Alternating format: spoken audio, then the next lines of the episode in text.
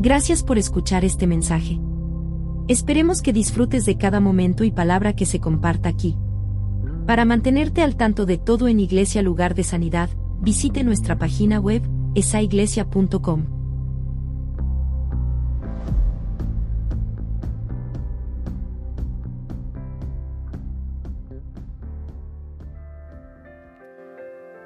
Bienvenidos otra vez a Iglesia Lugar de Sanidad, los que nos visitan en línea, bienvenidos ustedes también, que Dios les siga bendiciendo donde quiera que estén. Vamos a, a culminar nuestra serie hoy, una gran obra sobre el libro de Nehemías. Vamos a estar hablando sobre reconstruyendo las ruinas, reconstruyendo las ruinas. Así que ayúdeme a orar para que Dios nos use. Amén. Padre, una vez más clamamos a ti porque es tu Espíritu el que da la gracia para entender la sabiduría, para comprender tus caminos, tus cosas. Así que ayúdanos ahora, Señor, estamos en tus manos. Háblanos a través de tu palabra. Transfórmanos en el nombre de Jesús. Amén, amén y amén. Bueno, eh, ha sido una serie extraordinaria y vamos a, a estar terminando. Pero antes de, entrar en el mensaje, yo quiero recordarles, decirles, instarles, animarles a que ustedes entiendan algo. Cuando la palabra de Dios se predica, usted la oye, usted la recibe, usted la discierne, ¿verdad?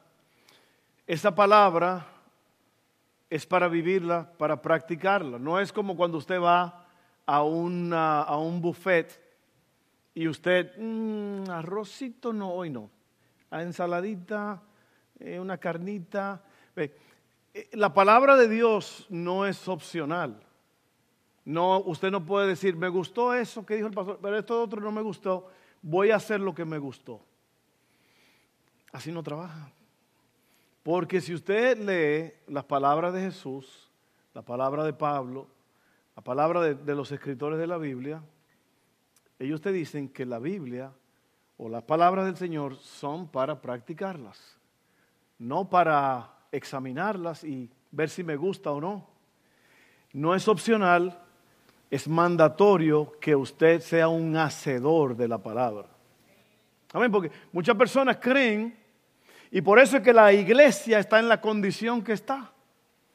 El 3% de la iglesia en los Estados Unidos solamente ha reconocido y aceptado al Señor como todo en la vida. El 97% del resto está escogiendo lo que quieren hacer y lo que no quieren hacer. Entonces en este día, mi hermano querido, mi hermana querida, cuando la palabra te dice algo, esta palabra que estamos predicando es para que tú la cumplas, para que yo la cumpla, para que todos la vivamos, no es opcional. Amén. Eso es muy importante porque Cristo dijo, no todo el que me dice Señor, Señor, entrará en el reino de los cielos.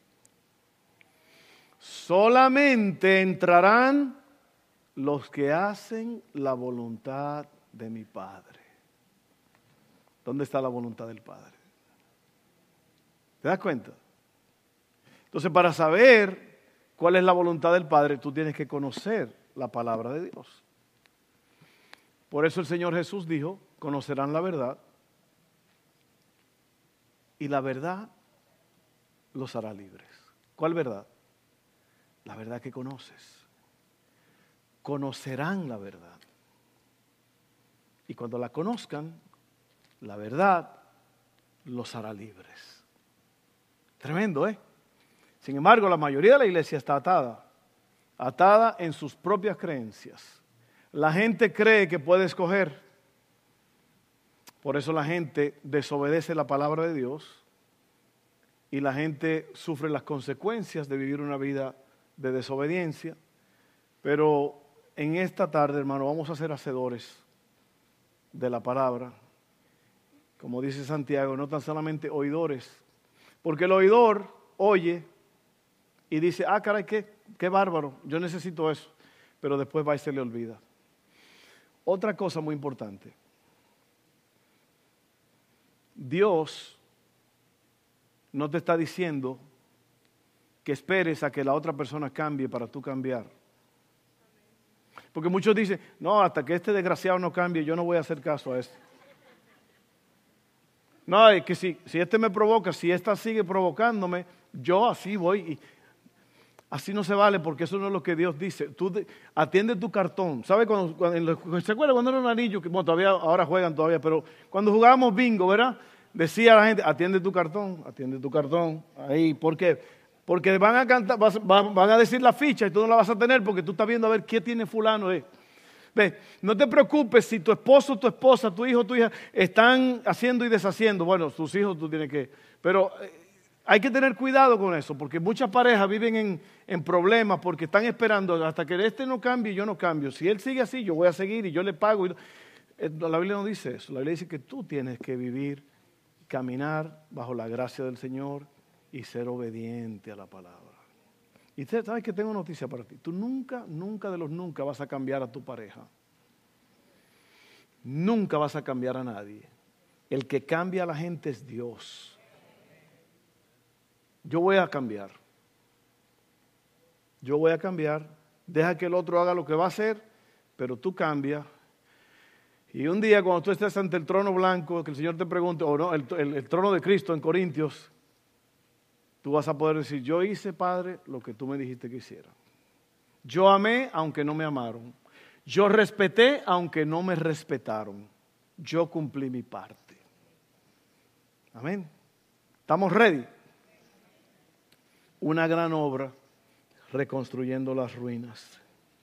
La semana, la primera semana de la, de la serie hablamos sobre el llamado de un copero Dani habló de eso, hizo un trabajo extraordinario. La segunda semana hablamos sobre pidiendo con atrevimiento, ¿se acuerdan de eso? Eh, y luego la tercera semana, esta semana pasada, hablamos sobre valentía para construir. Y dijimos ahí que hay que, bueno, se lo voy a decir ahorita, qué fue lo que dijimos ahí porque es parte del mensaje. Hoy vamos a hablar sobre reconstruyendo las ruinas reconstruyendo las ruinas. Recuerda que Nehemías sintió una carga para reconstruir las ruinas de la ciudad donde estaban enterrados sus antepasados, en la ciudad de Dios, el templo de Dios. Todo estaba allí y él entendía que había una necesidad de renovar ese lugar. Y él, cuando el Señor llamó, él dijo, aquí estoy, Señor. ¿Cuántos de ustedes saben que cuando el Señor llama, tú tienes que decirle sí? ¿Sabe que otra vez Dios no te da opciones? ¿Se acuerda que uno dijo, Señor, primero déjame enterrar a mi papá? Señor, primero déjame ir a despedirme de los míos. Señor, primero, el Señor le dijo, el que no, el que pone la mano en el arado y mira hacia atrás, no es apto para el reino de los cielos. Así que cuando el Señor te pida algo, dile sí, Señor. La respuesta es sí. No le pides, no le digas de qué se trata. ¿Cómo le vas a decir al Señor de qué se trata? Eh, cuando el Señor te dice, vámonos, tú te paras y te pones las pilas. Los discípulos, cuando llamó a Leví, que era un cobrador de impuestos, Leví dejó todo, dejó la casita de cobrar todo y se fue atrás de Jesús. Pedro, estaban tendiendo las redes, síganme, dejaron todo y se fueron detrás del Señor. Así que tú ve y haz lo mismo. Amén. Entonces, al igual que Nehemías, dije esto la semana pasada, Dios nos ha escogido para lograr cosas grandes para su reino, nosotros personalmente y las personas que nos rodean. Recuerden que el, el proceso es el método que se usa para lograr un determinado proyecto. Sin proceso no hay desarrollo. Todo tiene un proceso. El proceso es un comienzo, y se va desarrollando hasta que termina el producto para que se pueda usar. Sea lo que sea, una sanidad tiene un proceso. ¿Verdad que sí? La sanidad tiene un proceso. Tú comienzas con una condición, vas al hospital, el doctor te dice lo que tienes que hacer, tú cumples con el proceso y ya después el doctor te dice, ok, ahora sí te puedes ir al trabajo otra vez, puedes hacer esto, puedes hacer aquello. Proceso. Hay algunos datos muy importantes en la, en la vida de, de, Nehemías que yo quiero eh, compartir hoy porque pues, es un libro de 13 capítulos y habla, tiene muchas cosas eh, pero yo quiero concentrarme en, en unos cuantos versos y yo quiero que tú oigas bien porque esto es clave. Recuerda que lo que se está hablando aquí es la palabra de Dios y tú tienes que oírla para vivirla. ¿Ok? Entonces, por ejemplo, la gran obra se basa en restaurar lo que ha sido destruido, quemado y dañado. Eso es lo que Nehemías tiene que ir a hacer. La semana pasada hablamos que, ahora sí te voy a decir, eh, lo que valentía para construir, hablamos de que hay que soñar.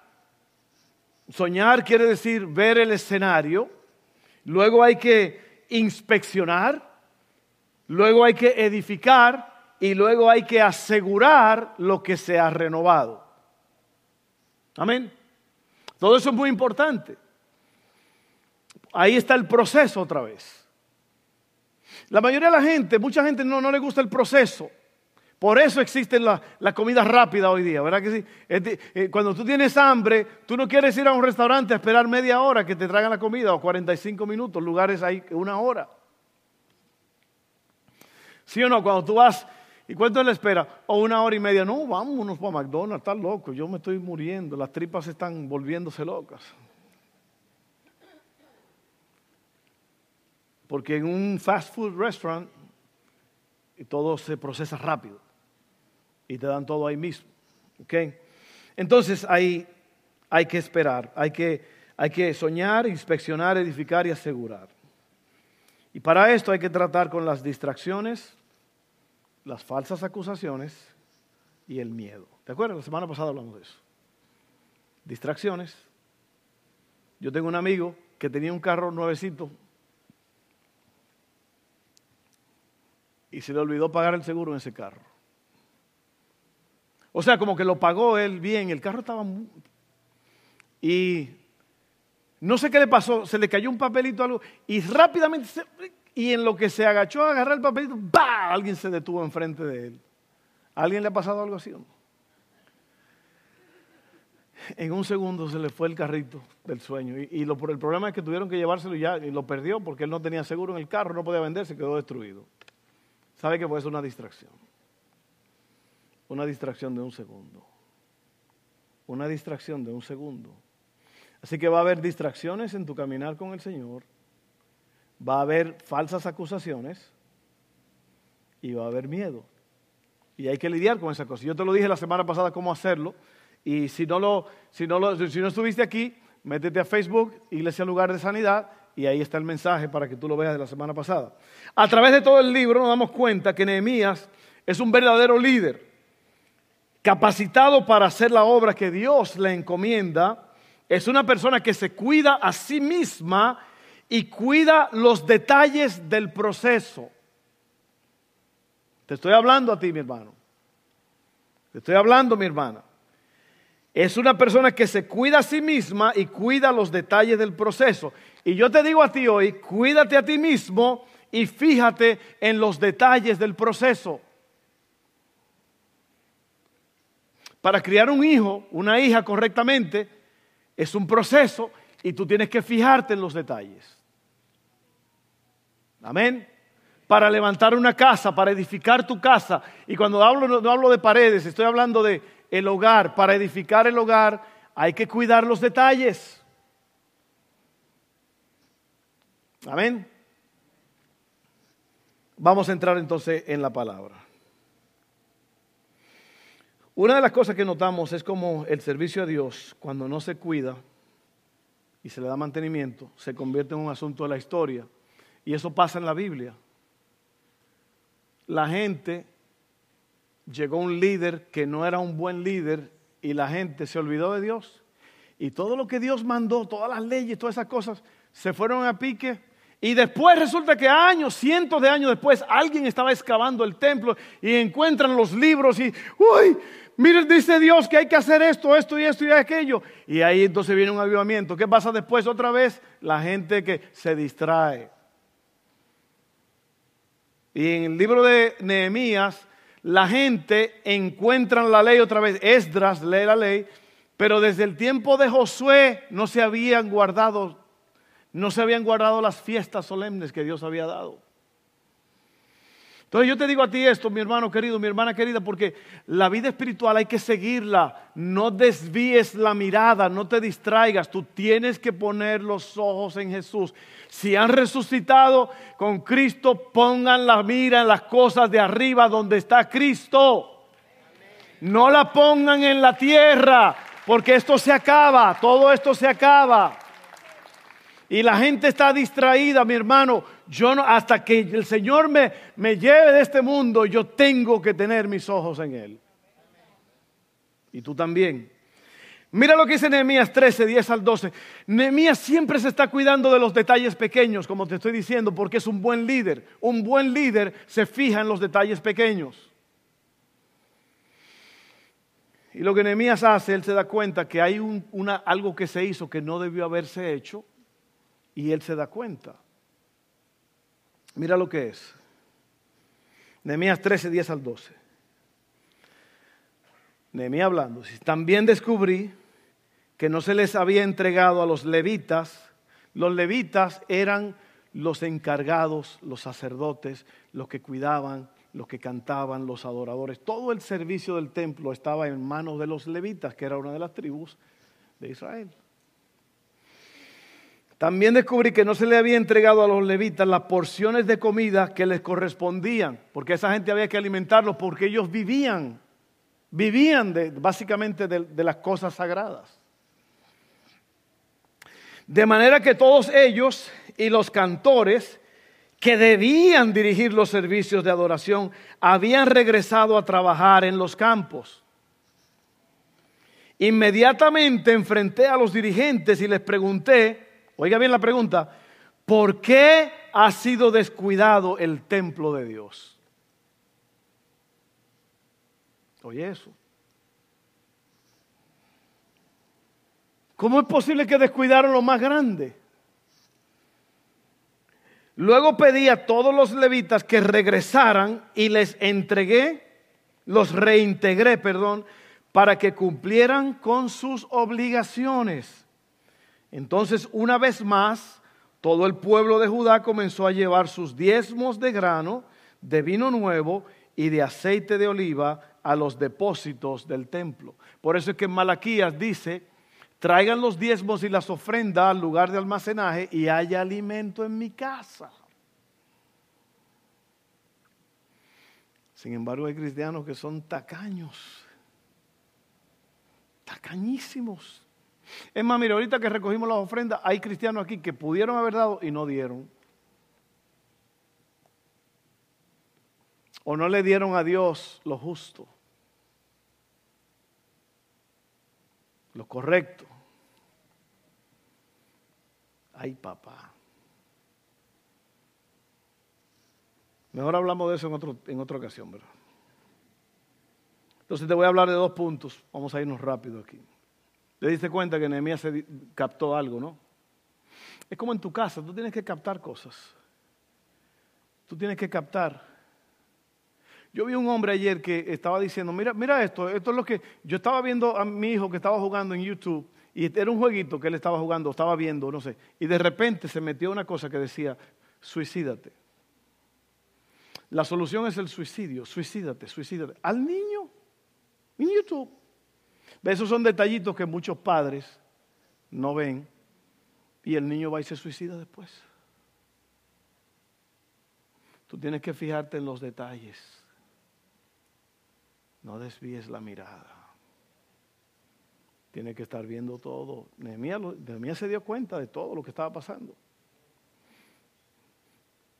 Y si tú lo lees, léelo, léelo todo el libro para que tú veas las cosas que la gente que deberían ser el pueblo de Dios estaban cometiendo un montón de locuras, como la cometen los cristianos hoy en día. Vamos a seguir porque tenemos que acabar con esto. Número uno, te voy a dar dos puntos. Número uno, llamados a pertenecer. Porque Nehemías se dio cuenta que el templo era sagrado, las cosas del templo, la iglesia, el pueblo de Dios, cuando el pueblo se reúne, todo eso es sagrado. Y tú tienes que entender que eso no es opcional, que es sagrado. La Biblia dice, no dejen de congregarse como muchos tienen por costumbre. Mejor es un día en la casa de Dios que mil fuera de ella. Yo me alegré con lo que me decían, a la casa del Señor iremos. Miren cuán bueno y cuán delicioso es que los hermanos habiten juntos y en armonía, porque allí el Señor envía bendición y días largos.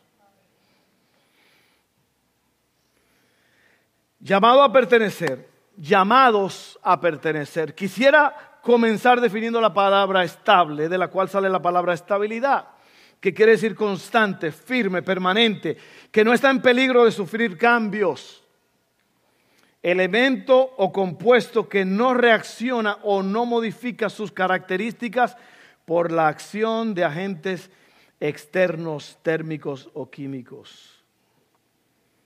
La estabilidad de un creyente se desarrolla en el lugar que Dios ha establecido para él o para ella, que es la iglesia. Así como la estabilidad de un bebé está en el hogar, asimismo la iglesia es para el creyente. Esto se logra cuando todos luchamos por mantener la comunión y la unidad. La diferencia es que cuando uno crece uno abandona el hogar, pero de la iglesia siempre serás parte. Amén. ¿Qué es lo que causa inestabilidad? ¿Por qué es que usted ve a un cristiano un día aquí en la iglesia y lo ve dos, dos meses, tres meses, hasta un año y de repente se desaparecieron? No había estabilidad. Y mayormente, yo te voy a decir por qué se van, por una distracción. Por una distracción. Y tú sabes después cuál es la distracción.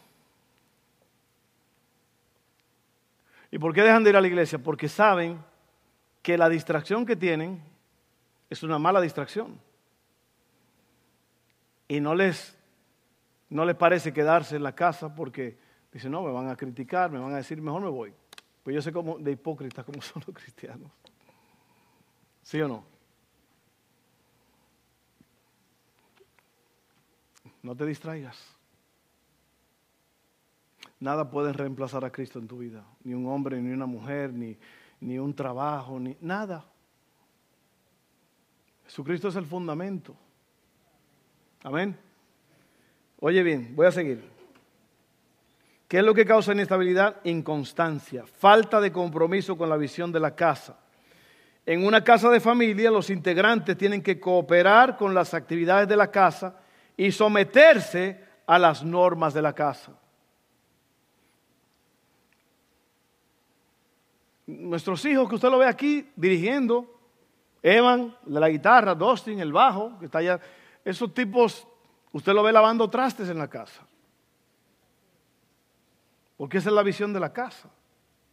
Ninguno de ellos suficientemente tan bueno y tan espectacular y tan especial que no se mojen los deditos. Y si usted como padre no está haciendo que sus hijos laven trastes, limpien baños, laven la alfombra, lo que sea, usted está creando cuervos que mañana le van a sacar los ojos. Porque ahí es donde comienza la estabilidad el, aprendizaje, el carácter, ahí es. ¿Sabe lo que hacía mi mamá? Mi mamá decía, bueno, Nando, eh, bueno, comenzaba por arriba, éramos tres en este. Fefelo, Fefelo, te toca ir a hacer el mandado hoy a comprar todo lo que yo te voy a dar una lista ahorita lo que vamos a necesitar para la comida. Isaac, tú limpias los baños, Nando, barre los pisos y mapear el piso. Suapear, le dicen allá. ¿Sí o no? Suapear, ¿verdad? Sí, pero en mi país le dicen suapear, el suape, el suape. Ok, entonces, cada quien hacía su asunto. Y de repente mi mamá venía, ven acá, ven acá. Yo ya muy orgulloso que terminé, que yo hice todo. Y en mi casa había un pasillo que era como de aquí a donde están los muchachos allá atrás. Y ella me decía, mira, fíjate, fíjate bien, que no estregaste, dicen allá, el, el y mira las líneas de sucio como te quedaron ahí. ¿Sabe lo que decía?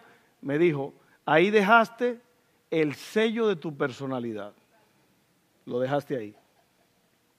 Y sabe que hay muchos padres, aquí hay muchos, que no se atreven a demandarle a sus hijos esas cosas.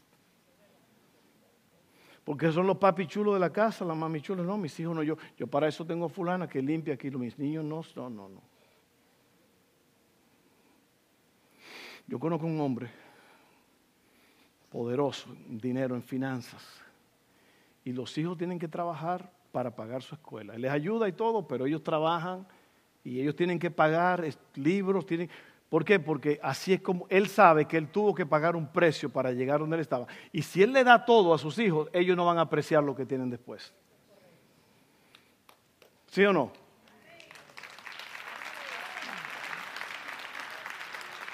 No, di no, no, no, es que a mí me forzaron, a mí me yo trabajé mucho, yo no quiero que mis hijos pasen por eso. ¿Y por qué tú crees que hoy tú te fajas a clavar clavos y hacer casas y hacer cosas? Porque tuviste ese carácter para hacerlo. Imagínate que tus hijos ahora no saben bregar con eso. Importante. Aquí hablamos de todo. Sí, sí, sí. Oye bien, vamos a terminar aquí pronto inconstancia. Te dije todo eso para decirte que los integrantes de una familia tienen que cooperar. Hay otra cosa que se llama desánimo. Esta es una de las armas más poderosas de Satanás. ¿Cuáles son las cosas que causan desánimo? Óyelo bien, para ustedes los que se desaniman fácilmente.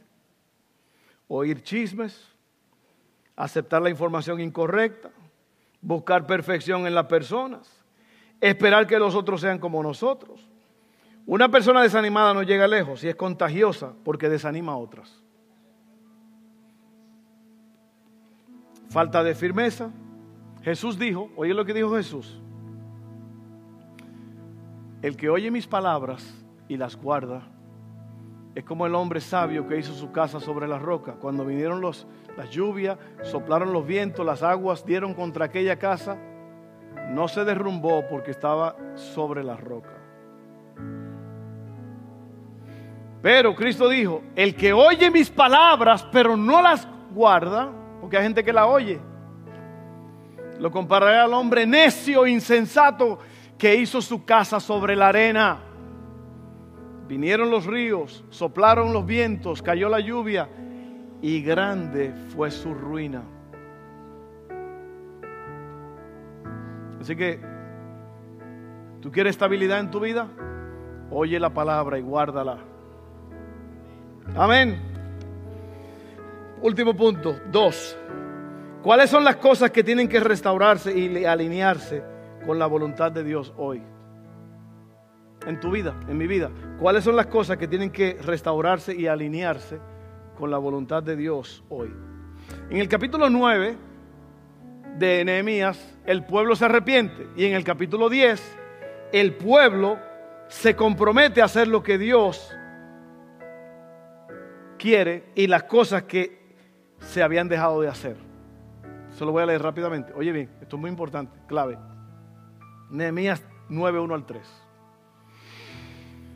El 31 de octubre el pueblo volvió a reunirse en asamblea. Esta vez ayunaron, se vistieron, se vistieron de tela áspera y se echaron polvo sobre la cabeza. Los de ascendencia israelita se separaron de todos los extranjeros para confesar sus propios pecados y los pecados de sus antepasados. Permanecieron de pie en el mismo lugar durante tres horas. Mientras se leía, se les leía en voz alta el libro de la ley del Señor su Dios.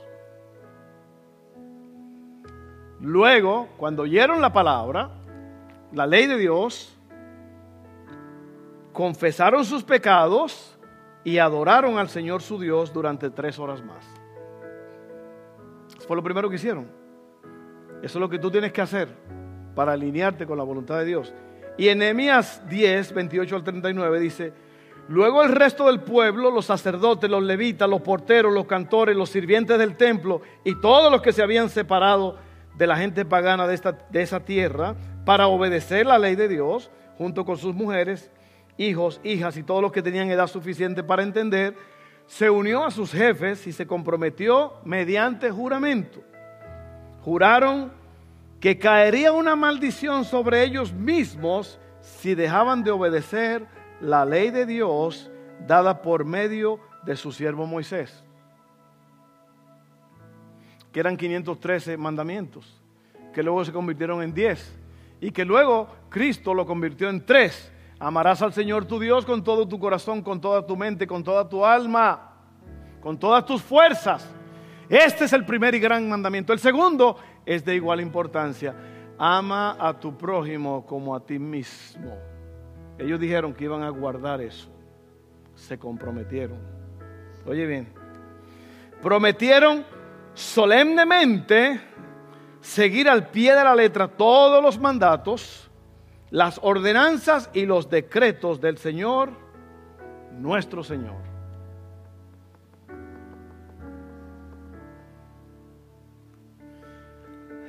Nehemías 10:39, la última parte de ese verso dice, todos nos comprometemos a no descuidar el templo de nuestro Dios.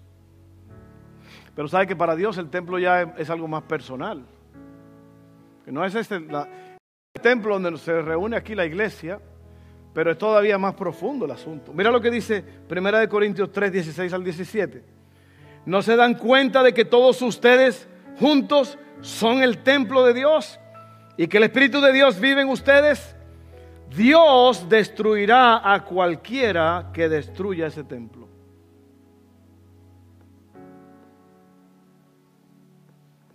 Pues el templo de Dios es santo y ustedes son ese templo.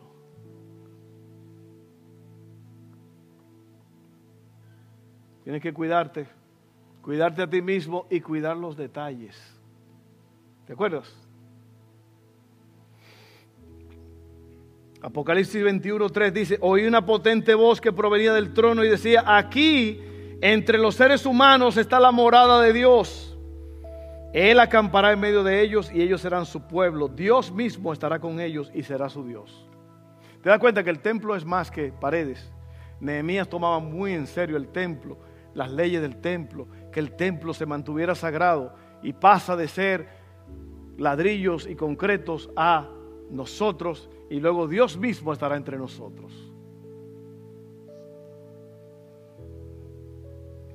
Ahora voy a terminar con esto, un verso. Hay algo que se llama gracia barata. Dice la Biblia que por gracia somos salvos. ¿Sabe lo que es la gracia? La gracia es un regalo de Dios.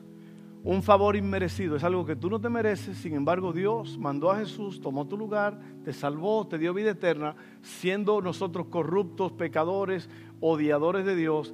Esa es la gracia de Dios. Pero ¿sabes lo que es la gracia barata? Cuando tú crees que porque Dios te salvó, tú ahora puedes hacer lo que te da la gana porque pues ya yo soy salvo, yo vamos a darle fuego al asunto y aquí para allá. No, todo esto que hemos hablado hoy es para cumplirse. Es la gracia de Dios, es cumplir lo que Dios manda que hace que la gracia sea cara porque le costó al Hijo de Dios. ¿Tú crees que el Señor te salvó a ti para que tú sigas cometiendo adulterio? ¿Para que tú te sigas acostando con el vecino, con la vecina? ¿Tú crees que Dios te salvó a ti para que tú sigas hablando mentiras?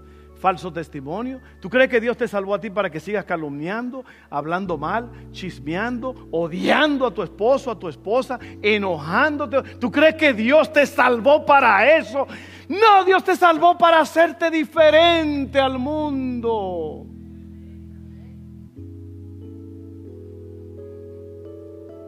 Entonces ve, nosotros, mire, nosotros no estamos aquí para para ser como el mundo. Estamos aquí porque somos diferentes. ¿Cómo tú vas a, cómo van a ver los vecinos tu casa, tu matrimonio y querer lo que, lo que Dios te ha dado si en tu casa lo que hay es puro pleito, enojo, malicia, odio? Cuando tus hijos ni pueden aguantar los pleitos que hay en tu casa. ¿Cómo ¿qué, ¿De dónde sale eso? Eso es del mismo infierno, eso es del diablo. Jesucristo no nos salvó para eso. Pero usted sabe lo que pasa, que la gente cree que puede hacer lo que le da la gana y que Dios todavía lo va a salvar. Vuelvo y te repito lo que dice el Señor Jesús, Mateo 7. No todo el que me llama Señor, Señor entrará en el reino de los cielos. Solo entrarán los que hacen la voluntad del Padre. Así que miren, esto, es, una sentencia de muerte para todos nosotros. Yo no voy a darle mensajito bonito y barato a ustedes. Yo le voy a dar a ustedes la realidad del Evangelio. Cristo dijo, el que quiera seguir en pos de mí tiene que tomar su cruz cada día y seguirme. Cristo dijo, nadie que ponga la mano en el arado y mira hacia atrás es apto para el reino. Cristo dijo que si tú no calculas el costo, lo que te va a costar seguir a Cristo, tú no puedes ser un discípulo. Nehemías lo sabía. Y por eso Nehemías restauró el servicio, Nehemías restauró el templo, restauró las murallas. ¿Por qué? Porque eso es lo que nosotros somos. Somos murallas restituidas, reconstruidas. Somos ciudades reconstruidas. Somos templos reconstruidos. Y lo que se ha quemado, lo que se ha dañado, se ha levantado, se ha arreglado para darle gloria a Dios. Porque Dios no se glorifica en ruinas. Dios no se glorifica en puertas quemadas. Esas cosas tienen que restaurarse. Amén. I'm sorry, Ronald. Tienes 15 minutos tocando, pero ya, vamos a terminar. Isaías 58, 12. Y ese soy yo. Yo soy ese. Si tú lo quieres ser, es up to you. Tú lo decides. Algunos de ustedes reconstruirán las ruinas desoladas de sus ciudades entonces serán conocidos como reconstructores de muros y restauradores de casas. Ahora yo quiero que tú leas todo el, capítulo 58 de Isaías para que te goces. Vamos a orar. Gracias Padre amado.